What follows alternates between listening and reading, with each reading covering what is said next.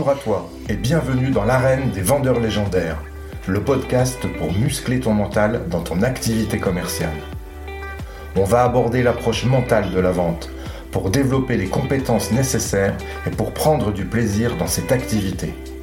Comme dans le sport, ce sont tous les aspects psychologiques qu'il conviendra d'optimiser pour atteindre et maintenir encore et encore l'état idéal de performance je t'invite à t'abonner, à partager et surtout à noter 5 sur 5 ce podcast pour le faire connaître à tous ceux qui veulent développer leur plein potentiel dans la vente. Si ce podcast t'inspire, je t'invite aussi à rejoindre la communauté Optimus Academy en t'inscrivant à la newsletter que tu recevras tous les jeudis dans ta boîte mail et où je te partagerai mes conseils pour faire de ton mental la forteresse de ta réussite commerciale. Si tu veux obtenir des résultats que tu n'as jamais eus, tu dois être prêt à faire des choses que tu n'as jamais faites. Tu es prêt? Alors c'est parti. Aujourd'hui, pour le deuxième épisode de ce podcast, j'ai le plaisir de recevoir Victor Cabrera, fondateur du site techniquedevente.com, le site de référence pour monter en compétence des équipes commerciales. Victor, bonjour. Bonjour Marc. Est-ce que tu peux te présenter, s'il te plaît, euh, rapidement pour euh, les auditeurs? Avec grand plaisir, c'est le moment de, pitcher, alors si j'ai bien compris. C'est ça.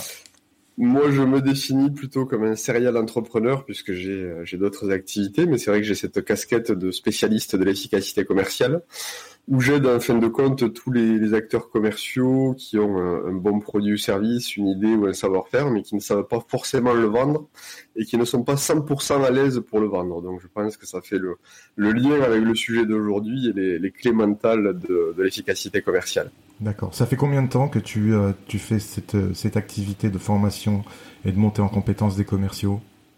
Une bonne dizaine d'années. D'accord. Tu as une chaîne YouTube d'ailleurs qui fonctionne très bien avec plus de 65 000 abonnés.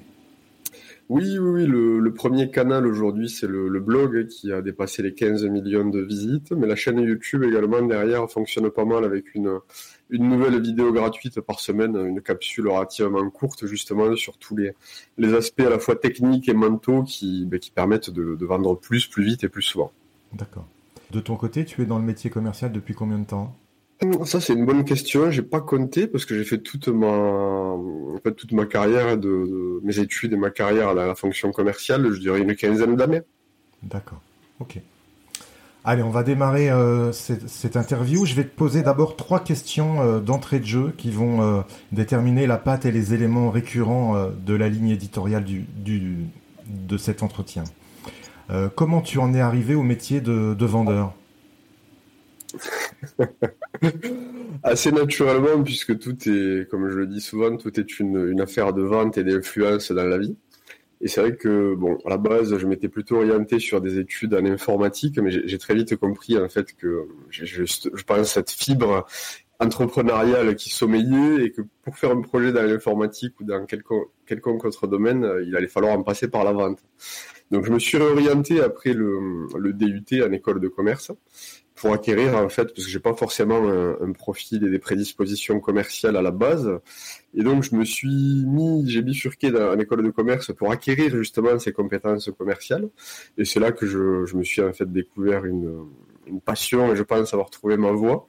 Donc j'ai fait un, bachelor, un master 1, un master 2, je passe les, les titres pompeux, mais juste pour donner un peu le, cadre. Et ensuite j'ai été parachuté, donc j'ai fait ça en alternance, donc dans des, tout de suite dans de l'opérationnel, dans des missions marketing et commerciales. Et à l'issue de ce master 2, donc j'ai été parachuté en grande distribution. Donc là c'est une très très bonne école au niveau de la vente euh, pour faire mes armes. et voilà. D'accord. Ok. Quelle est pour toi la qualité principale euh, mentale du vendeur?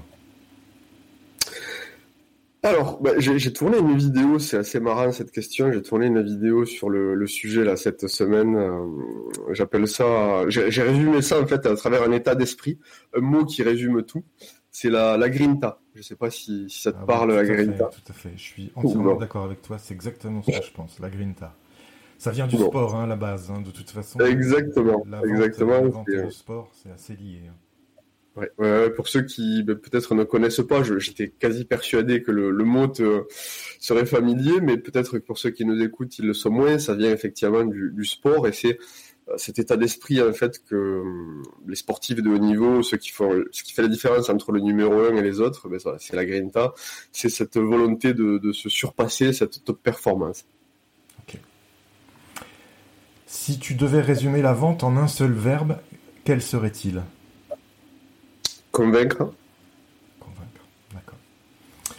J'aime euh, commencer par cette question qui, ancre tout de suite le vendeur légendaire dans le présent.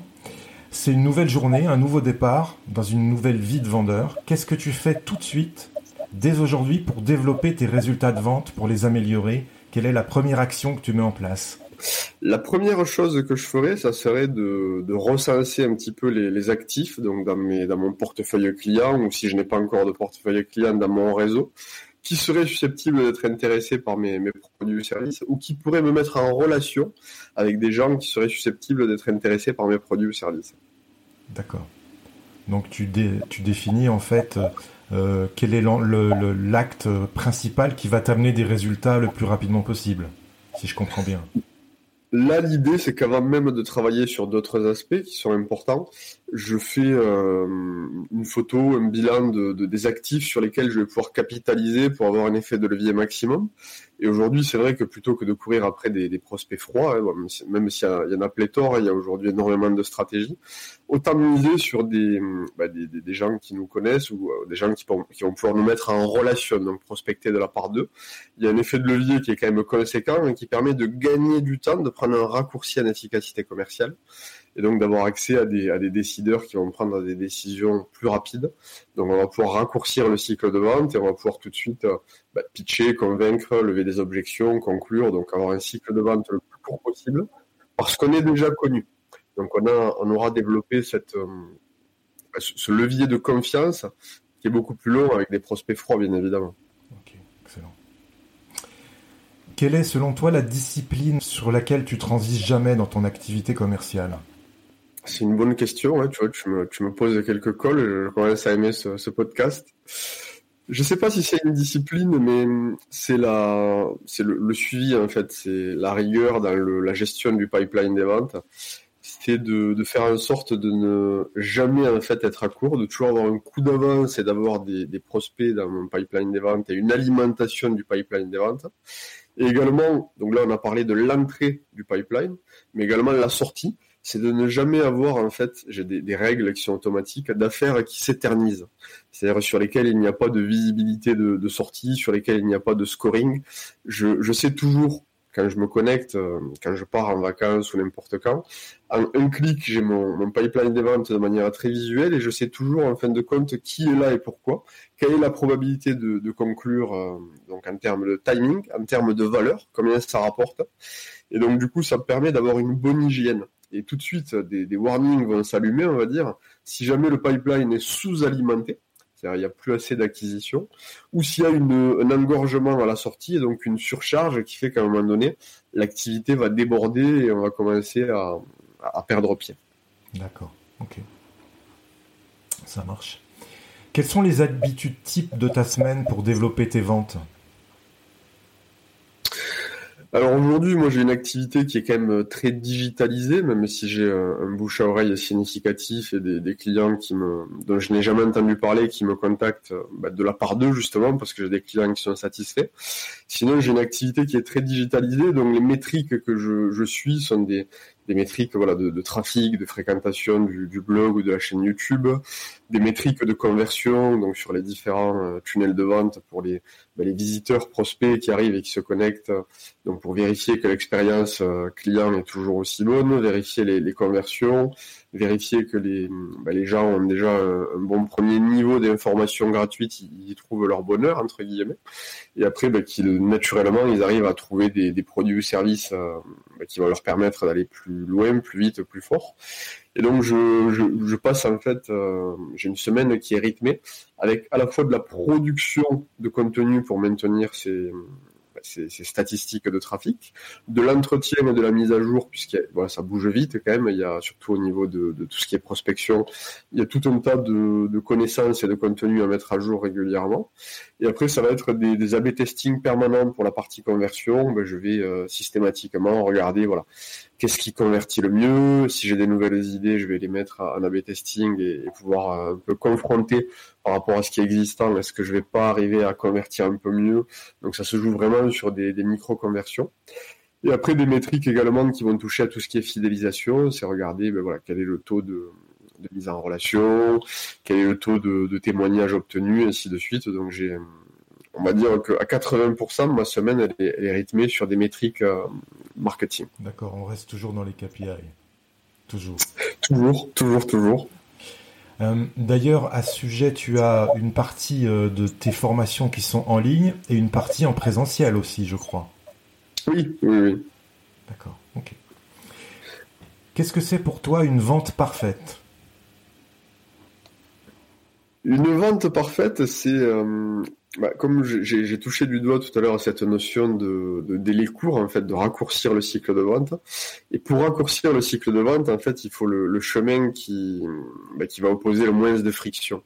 Et donc, quand on a compris ça, ça veut dire s'adresser à la bonne personne au bon moment, dans le bon contexte, avec le bon produit ou service.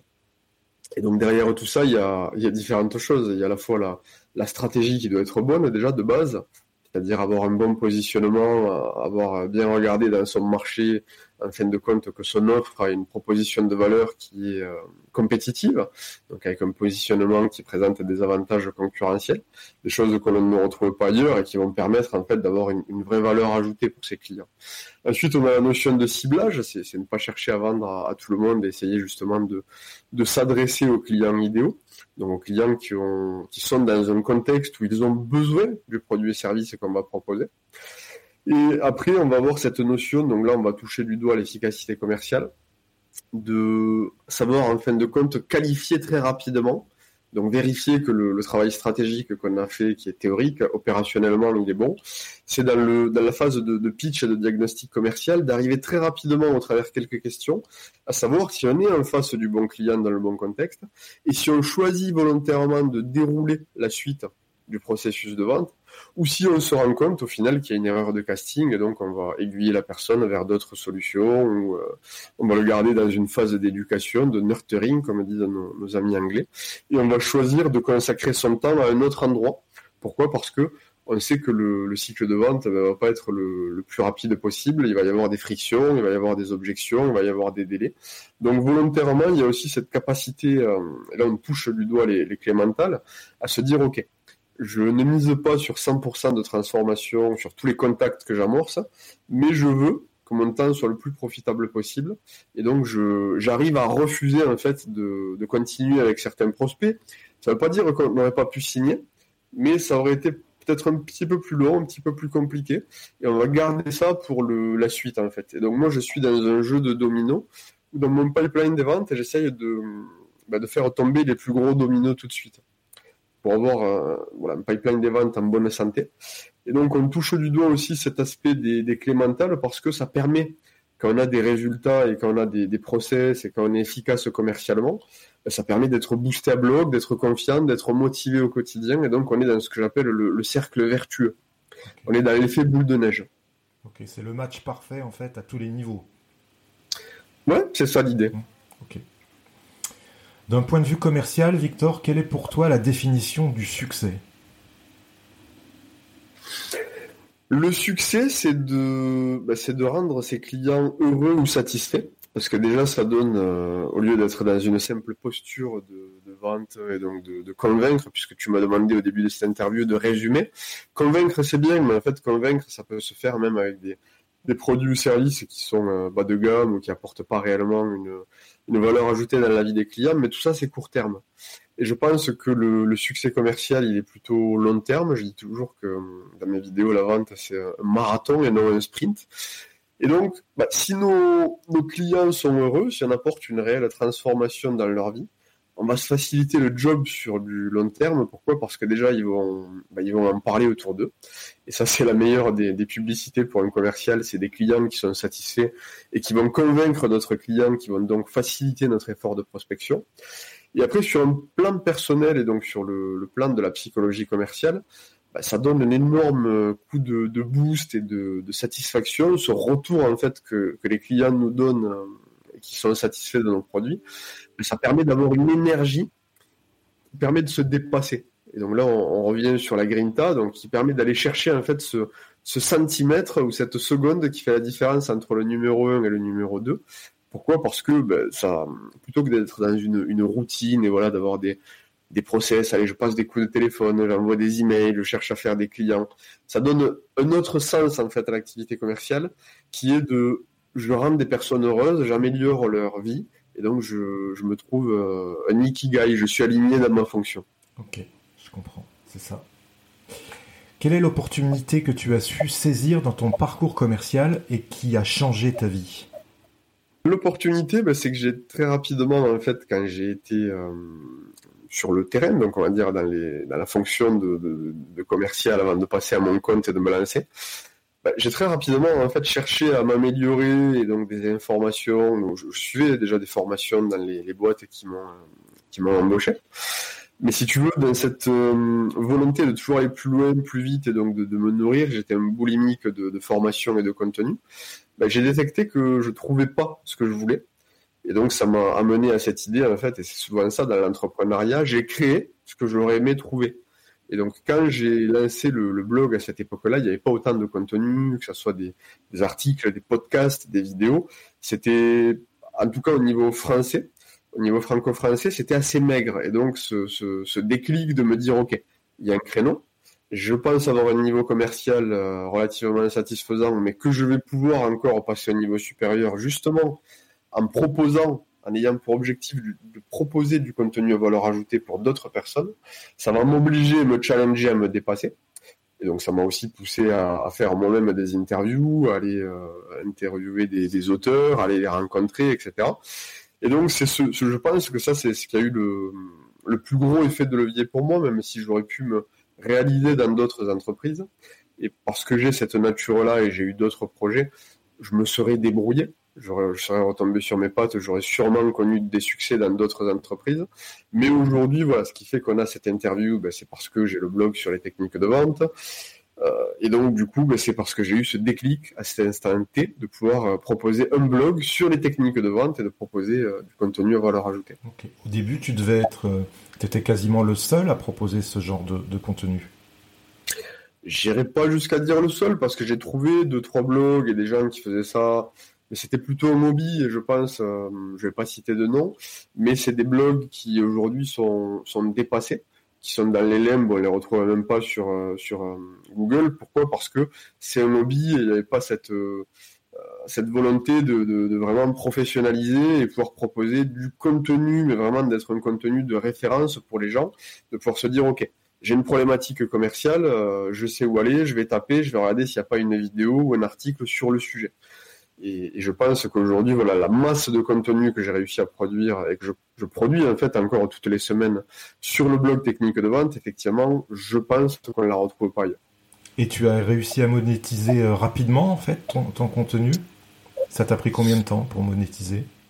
Rapidement, j'irai pas jusque là parce qu'au début, ben, il y a ce, switch en fait entre euh, la volonté de produire du contenu gratuit et d'arriver à avoir en fait un socle de base qui soit suffisant et significatif pour l'audience, de dire ok, j'ai créé une légitimité et là déjà le premier niveau de contenu gratuit euh, pour les gens est suffisant, c'est-à-dire que les gens y trouvent leur compte et ce switch mental, je me sentais à un moment donné, il y a une bascule à faire et je, me sentais hum, pas à l'aise de proposer des produits payants tant que ce socle de base de contenu gratuit n'était pas là. Et donc le timing, je dirais un an, un an et demi. Déjà, il s'est coulé minimum un an avant que je produise un, produit, un premier produit payant, euh, qui était de mémoire un livre. Non, c'était une formation payante. J'ai commencé par la formation Vendre Plus avant de proposer les livres. Mais grosso modo, un an, un an et demi avant de, monétiser, donc un an, un an et demi à, manger des patates. et tu t'étais toi-même formé euh, pour euh, découvrir euh, le, principe du, business en ligne? Ben, Au début, assez intuitivement, avec des, ressources gratuites qu'on peut trouver sur le web, c'était vraiment les prémices, donc il n'y avait pas, je pense qu'il n'y avait pas autant d'infobésité dans le contenu et donc c'était assez facile d'identifier des gens qui étaient euh, crédibles et qui avaient une compétence sur le sujet de, la formation en ligne, de l'infoprenariat, ainsi de suite. Mais après, oui, très vite, je suis passé sur des produits payants et j'ai quand même pas mal investi sur moi. Hein, pour donner un ordre d'idée, on était sur des... Le ticket d'entrée pour des formations qui tiennent la route, il est de 2000 euros et j'ai dû me procurer 3, 4 ou 5 formations euh, pour vraiment avoir un, spectre le plus large possible sur ce qui, existait à l'époque. Hein. On était aux prémices de... Moi, à l'époque où j'ai démarré, on était sur les... C'était les lancements orchestrés avec euh, quatre vidéos. on n'avait pas les webinars, on n'avait pas les, vidéos YouTube, euh, on n'avait pas... il y a énormément aujourd'hui de manières de vendre en ligne, mais ça n'existait pas. Il y avait une seule manière ou deux manières de vendre en ligne à l'époque où j'ai démarré. Est-ce que tu as une petite victoire que tu t'accordes qui rebooste ta confiance en toi? Une petite, non. Non. Moi, c'est ce que je recommande dans la, formation efficacité vente. Il y a un module qui est dédié à, la psychologie commerciale. Et ce que je, recommande, en fait, c'est basique. Euh, j'ai pioché ça à différents endroits. Je crois que c'est Nickel Aguilar aussi, il en parlait, et puis j'ai lu ça dans d'autres bouquins. C'est une liste de, confiance, en fait, et c'est une liste de, succès. Et donc, dans cette liste de succès, effectivement, il n'y a pas de petits succès, mais je, conseille toujours de commencer par les plus gros succès, c'est-à-dire ceux dont on est le plus fier. Ça peut être des, victoires commerciales comme des victoires personnelles, et donc là, il n'y a pas de limite en fin de compte. C'est qu'est-ce qui fait qu'aujourd'hui, tu as eu le sentiment de bah, d'obtenir un résultat significatif? Ça peut être une expérience, ça peut être un, diplôme, ça peut être euh, quelque chose de, très matérialiste. Euh, la première fois où on a pu se payer un objet qu'on désirait depuis des mois ou des années.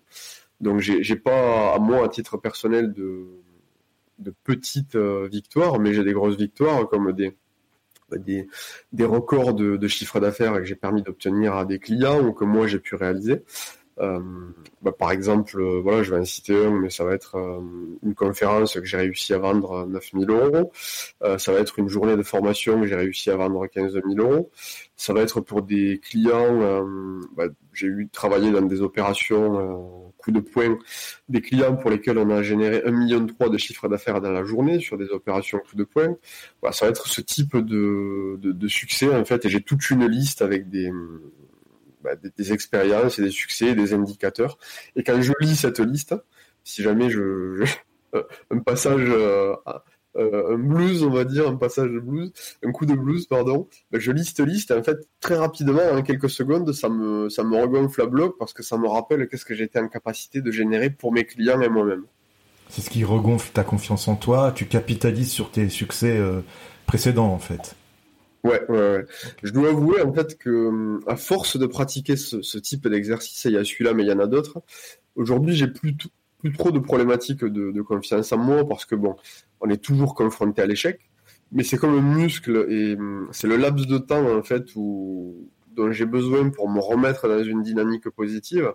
Il est de l'ordre de, de 10 minutes, tu vois, je vais pas passer une journée ou une demi-journée à m'apitoyer sur mon sort. Si je suis confronté à un échec ou à un revers, il va me falloir aller une dizaine, une quinzaine de minutes pour me remettre dans un état d'esprit où je vais être euh, confiant et motivé. Parce que effectivement, j'ai j'ai ça, j'ai cette liste, j'ai des techniques de visualisation, j'ai euh, j'ai tout un panel d'outils dans lesquels je, je peux piocher et qui font que je suis euh, assez rapidement opérationnel sur le plan mental. D'accord, ok.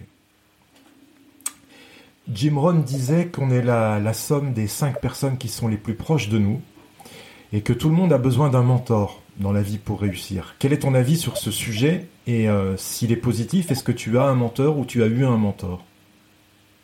Oui, clairement, je, valide. Je valide euh, ce concept mis en avant par Jim Rohn. D'ailleurs, j'ai lu pas mal de, ses bouquins, hein. c'est très inspirant. J'ai eu des mentors Aujourd'hui, j'ai alors j'ai eu des mentors physiques et avec lesquels j'avais des échanges réguliers. Là aujourd'hui, je dirais que j'ai plutôt des mentors dans le sens où je continue à me former, à lire et à m'inspirer de, personnes qui sont à des niveaux supérieurs aux miens, mais avec lesquels j'ai pas forcément d'échange direct. Donc c'est plus un, mentorat où je, je consomme euh, tous les contenus qu'une personne va pouvoir produire mais la, la personne, euh, c'est pas forcément que j'existe, j'ai envie de te dire. Oh oui, non, mais il n'y a, y a, pas de problème de ce côté-là. Hein. L'essentiel, c'est ça t'apporte de l'inspiration. Oui, oui, oui. Après, en fin de compte, c'est aussi une question de je pense qu'il y a une courbe d'apprentissage, il y a des, chemins. Et donc aujourd'hui, je pense avoir parcouru un, un, bout de chemin qui fait que les mentors que j'ai eu à l'époque, je suis pas sûr qu'ils auraient le même impact sur moi parce que ben, j'ai voilà j'ai un certain succès dans mon domaine et au niveau entrepreneurial. Et donc, ben, les gens qui pourraient me tirer au niveau supérieur sont trop éloignés géographiquement ou nécessiteraient que je, mobilise du temps régulièrement dans une année, donc participer à des, à des masterminds de ce genre de choses. Mais j'ai un mode de vie où voilà, j'ai ma fille qui a 7 ans aujourd'hui et j'ai fait le choix de lui consacrer beaucoup de, temps et donc de lever le pied, d'avoir un agenda qui est très épuré et euh, de pas de plus partir autant qu'avant. Donc si tu veux, c'est impossible l'équation est impossible à résoudre. Donc ce qui fait que je, la satisfais de cette manière-là avec de, la consommation de, de formation, de podcasts, de lecture et, euh, et également voilà d'échanges sous forme de visio ou téléphone, mais euh, c'est plus du, du, mentorat comme j'ai pu avoir à une certaine époque où, où je rencontrais très régulièrement des personnes qui étaient des mentors. Ok. Quelle est pour toi la part du mental dans le métier commercial Comme tu le sais, on, s'appuie aujourd'hui sur une méthodologie qui a fait ses preuves, hein, qui est la méthodologie euh, Objective Management Group, et qui a en fait euh, réussi à mettre des indicateurs, puisque tu, as mis le doigt sur le fait que j'aimais les indicateurs dans ce podcast. J'aime bien m'appuyer sur des choses qui sont tangibles et concrètes. Et donc, Objective Management Group a évalué plus de 2 millions d'acteurs commerciaux, et quand. Euh, en co-anime avec Olivier Guérin le CD Bootcamp. Et c'est ça que j'ai apprécié chez lui, c'est qu'il allait se chercher ces datas-là. Et donc, il est allé, euh, plutôt que de, réinventer la poudre, il allait s'appuyer sur la méthodologie des, Américains qui avaient déjà quelque chose de solide et beaucoup de data à ce niveau-là. Et donc, les datas, elles sont relativement claires. C'est, il y a 10 compétences euh, techniques sur les 21 et 11 compétences mentales. Et donc, voilà, grosso modo, ça prend 50%, j'ai envie de dire, de, la réussite. Elle est due donc euh, au mental. On a beau être un, très bon technicien et maîtriser toutes les techniques de vente, si on n'est pas 100% à l'aise et bien câblé au niveau mental, ça, la mayonnaise ne prendra pas. Il y a vraiment des, chiffres là-dessus qui, qui, le prouvent. Donc sur chacune de ces 11 compétences euh, mentales, il y a des indicateurs qui permettent de savoir pourquoi les top performeurs ben, surperforment les autres et en l'occurrence, c'est parce qu'ils sont beaucoup plus à l'aise, ils ont réussi à déverrouiller euh, au niveau mental, à faire sauter des blocages que les autres se trimballent. Et donc, toi, ça va te parler puisque tu, tu, tu, as passé ton évaluation et, tu as déjà reçu, ou alors tu vas recevoir ton rapport OMG. Mais on a ce qu'on appelle le, socle, l'ADN de vente avec les six indicateurs qui vont toucher à bah, la capacité au, au, rejet, aux croyances euh, limitatives, à la capacité à parler d'argent, ah, voilà, il y a tout un tas de d'items en fin de compte où on s'aperçoit que c'est prépondérant. Et si on n'a pas mis le doigt là-dessus, ben, on peut, je pense, euh, être pénalisé euh, pendant toute une carrière, toute une vie commerciale, sans identifier pourquoi on ne fait pas partie des top performeurs de son marché. C'est clair, la prise de conscience est primordiale. Tant que tu en prendras pas conscience, tu pourras pas progresser en fait. Exactement. Ok. Quelle est, selon toi, la qualité commerciale qui te rend unique, authentique et non normé La capacité commerciale qui me rend unique, authentique et non normé, c'est bah, quelque chose de générique parce que moi je, je, je l'apprends dans toutes mes vidéos, c'est l'empathie. Mais j'ai naturellement en fait une capacité d'empathie réelle et sincère qui me différencie, je pense, parce que je ne cherche pas à forcer des ventes, comme j'ai expliqué tout à l'heure. Quand je me rends compte que je suis pas dans le bon timing, avec le bon client, dans le bon contexte, bah, je vais lui trouver des solutions et, quitte à ce que les solutions ne passent pas par moi, je vais le mettre en relation avec des, concurrents, même confrères, j'irai jusqu'à dire, puisque j'ai très peu de concurrents directs, j'estime que j'ai plutôt des confrères. Et puis en plus, j'ai pas un agenda qui me permet de d'absorber 100% euh, de la clientèle et des demandes que je reçois. Donc, je vais quand même prendre de mon temps, même si je peux pas travailler avec le client, je vais prendre, allez, j'ai un, calendrier aujourd'hui qui, qui fixe des créneaux de 15 minutes. Même si je sais déjà de base que je vais pas pouvoir aider le client, je vais prendre 15 minutes pour l'aider. Et puis je, pars du principe que bah ça c'est Zig Ziglar, mais c'est un peu du Jim Rohn hein, sur certains points, on se retrouve. Mais plus vous aidez les gens Et plus vous aidez les gens à obtenir ce qu'ils désirent, plus ils auront de succès, plus vous en vous apportez par effet ricochet du, succès également. Et donc, à force de donner, de donner, de donner, je sème énormément de graines et ces, graines me reviennent un jour ou l'autre. Donc, euh, ouais, je pense que c'est mon, empathie et ma capacité à vouloir aider les gens à, à, trouver des solutions, quitte à ce que ces solutions ne passent pas par moi. Ok, d'accord. On sous-estime souvent l'importance de l'organisation dans le métier de vendeur. Qu'est-ce que c'est pour toi une bonne organisation commerciale? Ben, C'est effectivement déjà d'être au clair. Et, je pense malheureusement il y a encore beaucoup d'acteurs commerciaux qui ne le sont pas. Mais sur les, étapes, les interrupteurs à activer entre le tout début, donc ça peut être le, même pas la prise de contact, ça peut être le, ciblage à la fin de compte, le tout début, et euh, la conclusion, et même après ça, le développement de la relation client. Donc d'avoir bien cartographié les points de passage. Comment on, fait en sorte de, cibler des clients, des prospects, de les transformer en clients, et comment on fait en sorte de transformer ces petits clients en gros clients, et ensuite de, ensuite de faire en sorte qu'ils nous envoient d'autres clients par recommandation. Donc d'être dans un 100% d'optimisation de chaque étape. Ça, c'est arriver déjà à le, à le mentaliser, à le mettre sur papier, et après utiliser des outils qui vont permettre de faire vivre ça.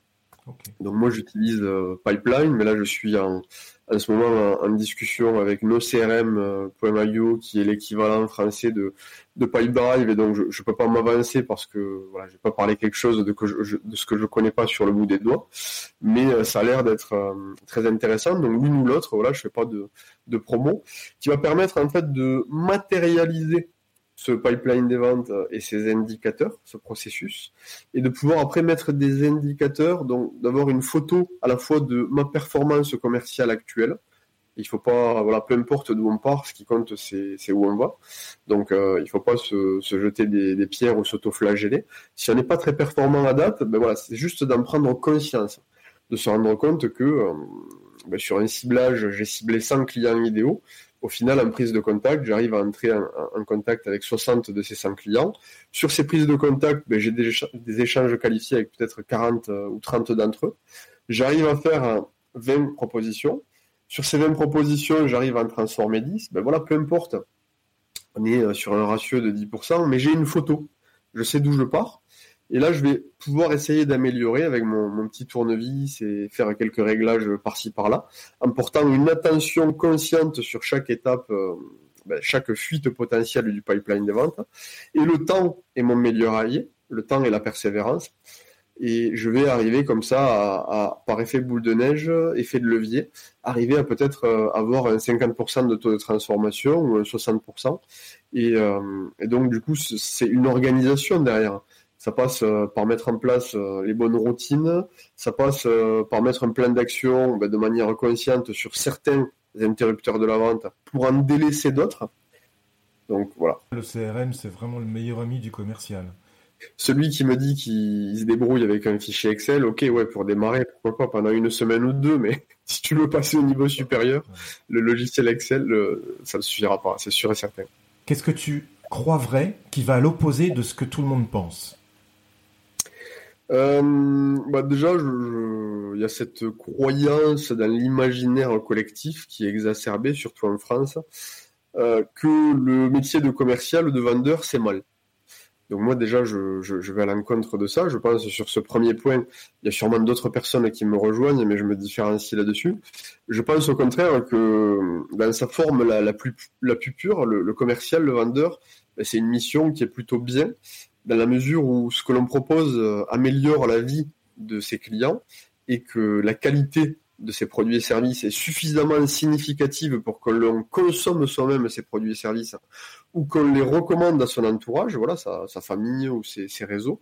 Si on est aligné avec ce qu'on propose euh, bah, derrière, euh, je pense que la meilleure des choses qui puisse arriver, c'est d'évangéliser son marché, c'est-à-dire de faire en sorte que le plus de gens possible sur le marché consomment nos produits et services, c'est parce qu'ils améliorent la vie des clients.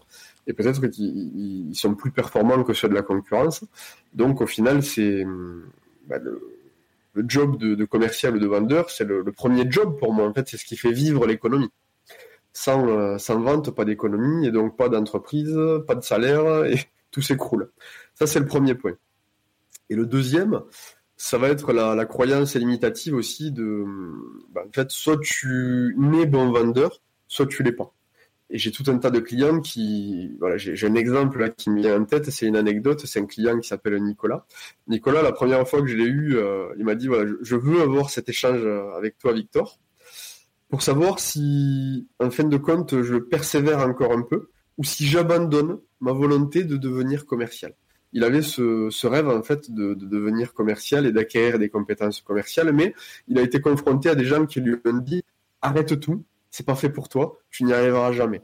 Tu n'as pas les, prédispositions nécessaires, il faut que tu changes de carrière, il faut que tu te fasses à l'idée. Et donc il a des gens qui l'ont un peu, euh, bah, qui, l'ont remis euh, plus bas que terre. Et il voulait avoir cet échange avec quelqu'un qui avait, euh, qui a enseigné dans la vente et qui avait réussi dans la vente pour que je lui dise, même à la limite, il voulait être conforté dans cette idée que c'était pas fait pour lui. Moi, j'ai dit, ben non, écoute, même si tu as des prédispositions qui sont plus basses que d'autres personnes, euh, oui, je, peux te dire que c'est pas pas un sujet. Avec un effort constant et le temps, tu vas arriver à obtenir ce que tu désires obtenir. C'est pas un souci et tu vas pouvoir être un bon vendeur et même euh, être un meilleur vendeur que les gens que tu as rencontrés. Et donc, forcé de constater, alors ça fait deux ans hein, qu'on travaille avec Nicolas et qu'on est en coaching régulier, mais qu'il a aujourd'hui développé une, première entreprise euh, avec succès. Et là, aujourd'hui, orienté dans un nouveau projet. Et donc, si tu veux, tout ça pour dire que hum, peu importe euh, les prédispositions commerciales avec lesquelles euh, les gens partent, oui, bien sûr, il est possible de devenir un, très bon vendeur. Et d'ailleurs, je suis persuadé que le top 10% sont faits de gens qui sont plutôt des autodidactes, qui n'ont pas fait forcément des études euh, en école de commerce, mais qui ont cette volonté d'être dans l'amélioration continue et donc de développer à la fois des compétences techniques et mentales et de surperformer donc état, d'esprit de la grinta.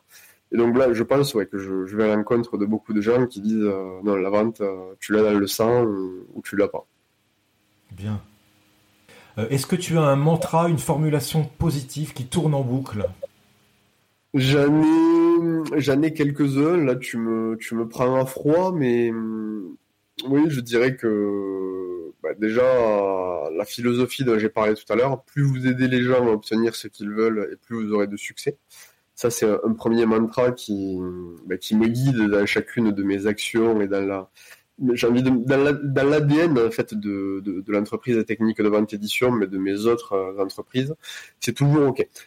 Comme la, la vente est une affaire d'influence et d'aider les autres, qu'est-ce que je peux apporter de plus ou de mieux à mes clients ou même à mes prospects? C'est-à-dire, si on ne travaille pas ensemble, comment je peux faire en sorte que le temps qu'ils m'ont consacré soit bien investi? Et ça, ça guide toute mon activité en fil rouge, en fait. C'est pour ça que je propose autant de contenu gratuit. Aujourd'hui, je pourrais arrêter de, proposer des, des, capsules vidéo YouTube gratuites ou des articles de blog. J'ai une masse suffisante de contenu qui me permet d'avoir du trafic. Mais je veux, en fait, toujours faire en sorte que les gens, même quelqu'un qui ne m'achète euh, pas un produit sur le blog, qui puisse continuer à trouver de l'information à valeur ajoutée euh, dans le temps et faire en sorte d'être une référence pour lui. Et ça, c'est valable pour l'entreprise technique de vente édition, mais pour d'autres entreprises, c'est valable. Euh, je fais des investissements immobiliers pour mes, locataires ou des gens qui vont m'acheter des, des, produits immobiliers. Comment je vais faire en sorte de me différencier, d'apporter plus de valeur sur le marché? Ça, c'est le premier euh, mantra qui guide un peu toutes mes actions entrepreneuriales, si je puis dire. Est-ce que tu as un conseil que tu donnerais à ton ancien toi, jeune commercial à l'époque? Oui, oui, je, je lui donnerai le, conseil. En fait, il y a toujours un peu ce, phénomène. Plus on avance et plus on approfondit des, concepts et plus on se rend compte qu'à l'époque, on pensait qu'on les maîtrisait, mais en fin de compte, on n'était même pas sur l'échelle de, Richter, on n'était même pas à 1 sur 10, on était dans le sport de haut niveau, on va prendre le karaté. On était au final ceinture noire en première dan et on n'était pas dixième dan. Et donc, je, je pense qu'aujourd'hui, ce que j'enseigne à beaucoup de alors ma cible aujourd'hui de prédilection, ce sont des, entrepreneurs ou des porteurs de projets, des gens qui sont peut-être salariés, qui changent de carrière et donc qui, veulent donner vie à une idée et qui veulent vraiment sauter le pas pour pas avoir de regrets. Et j'ai beaucoup de, gens en fait qui se sentent pas légitimes à 100%, qui ont un peu ce syndrome de l'imposteur, ou qui pensent qu'il faut toujours aller chercher, il manque toujours quelque chose pour être légitime à proposer un produit ou service à quelqu'un. Et donc aller chercher un client. Et donc voilà, ce que j'aurais aimé à l'époque euh, me dire si, je me rencontrais et que je devais me donner une formation, c'est euh, bah, n'attends pas un an, propose euh, un premier produit payant tout de suite en fait, dans une semaine ou, dans 15 jours. Pourquoi? Parce que c'est pas pour gagner de l'argent plus vite, parce que ça je, m'en fous un peu. C'est la finalité, c'est pas le c'est pas le but ultime en soi, mais tu peux aider des clients en fin de compte. J'aurais pu aider des clients qui peut-être euh, ont consommé des articles gratuits mais sont partis ailleurs parce que ben, ils voulaient quelque chose de clé ils voulaient un accompagnement, ils voulaient aller plus loin, plus vite, plus fort. Et ils l'ont pas trouvé chez moi à l'époque parce que je me contentais de proposer du contenu gratuit. Et, et pourquoi? Parce que j'avais cette croyance limitative de me dire, il faut que tu aies un niveau de contenu suffisant pour pouvoir proposer un produit payant. Et peut-être que j'ai laissé filer des gens que j'aurais pu accompagner, que j'aurais pu aider, parce que j'ai pas eu cet état d'esprit-là de me dire, OK, bien sûr, je peux développer du contenu gratuit avec une routine chaque jour, chaque semaine, mais tout de suite, il faut que j'ai quelque chose de payant, un accompagnement ou un produit qui permette à ceux qui veulent aller plus vite ben, d'y trouver leur compte également. Ok, ok, je comprends. Si je devais résumer, c'est le, le mindset, c'est de se dire, euh, ok, on n'attend pas on va tout de suite se confronter à mode lean startup. J'ai une idée, j'ai une compétence, elle est peut-être pas à 100%, et on va se confronter à la demande et on va voir si ça match ou si ça matche pas. Et si ça matche pas, c'est pas grave. On va aller beaucoup plus vite. La courbe d'apprentissage va être beaucoup plus rapide parce que, euh, voilà, justement, le fait d'être confronté à la demande, ça va nous challenger, ça va nous pousser à sortir de la zone de confort. Dans le sport, ils disent souvent euh, échouer plus vite, échouer mieux, mais euh, échouer quand même, de toute façon. Ouais. ouais. L'analogie avec le sport, c'est de se dire, OK, je vais pas chercher à être le meilleur de la salle à l'entraînement, mais je vais chercher à aller me confronter en compétition au meilleur de la région, au meilleur au niveau national, au meilleur au niveau international. Parce que, ben voilà, même si je vais pas gagner tout de suite, effectivement, je veux tout de suite échouer, comme tu viens de le dire, c'est, très très bien résumé ça. Euh, mais je veux échouer vite pour réussir plus rapidement. Est-ce que tu as une punchline, Victor, euh, quelque chose? Je sais que tu parles souvent de muscler son jeu de jambes commercial. Est-ce que tu as une punchline particulière à, partager euh, pour euh, accéder au stade de vendeur légendaire? L'efficacité commerciale se résume à savoir trouver les bons mots au bon moment avec le bon client dans le bon contexte. Tout est une question d'adaptation en réalité. Savoir Exactement. Ouais, ouais, ouais, c'est, c'est, Bon, aujourd'hui, voilà, je résume ça, moi, c'est de la compétence euh, inconsciente avec les, quatre stades de la maîtrise. Quand tu, si tu veux devenir un vendeur légendaire, pour reprendre ton expression, il faut avoir suffisamment travaillé à la fois sur le plan théorique euh, et connaître les concepts sur le bout des doigts, mais également en situation, avoir tellement travaillé comme un sportif de haut niveau, avoir répété les gestes encore et encore, et les différents schémas de vente qui peuvent se produire, pour faire en sorte de, allez, le 100% n'existe pas, mais d'avoir 1% d'improvisation. Et encore, c'est une improvisation maîtrisée, un peu comme euh, dans un one-man show où la personne, voilà, entre deux salles, euh, dans deux villes, entre Paris et Montpellier et Lyon, le spectacle à 90% est le même, et tu as 1% de personnalisation par rapport au, public et par rapport à, l'énergie que tu ressens dans ce moment-là. Ben, la vente, c'est pareil, et le vendeur légendaire, je pense, il fait 1% d'improvisation et avec peut-être 10% d'adaptation sur un schéma qui est à 90% le même en fait. Avant de passer aux questions euh, top 5, on va rester dans le sport. J'ai une dernière question à te poser qu'on pose souvent aussi en, relation commerciale dans, dans la découverte. C'est est-ce qu'il y a une question que je ne t'ai pas posée que tu aurais aimé que je te pose? Non, parce que hum, j'aborde toujours ce type d'interview en fait sans me, préparer. Aujourd'hui, j'aime bien être euh, surpris, agréablement surpris et laisser place comme ça au, naturel. Donc tu vois, je me suis pas, hum, je me suis pas dit quelle question va me poser Marc demain ou qu'est-ce que j'aimerais qu'il me pose. Donc ce qui fait que du coup, j'ai pas de, j'ai pas de question, euh, j'ai pas de réponse à cette question. Parfait. Après ce bel échange et en hommage au sport, euh, j'aime terminer cette interview par un top 5. Donc je vais te poser cinq questions assez euh, rapides. T'es prêt? Ok. Est-ce qu'il y a une citation qui t'inspire et qui peut inspirer les futurs vendeurs légendaires?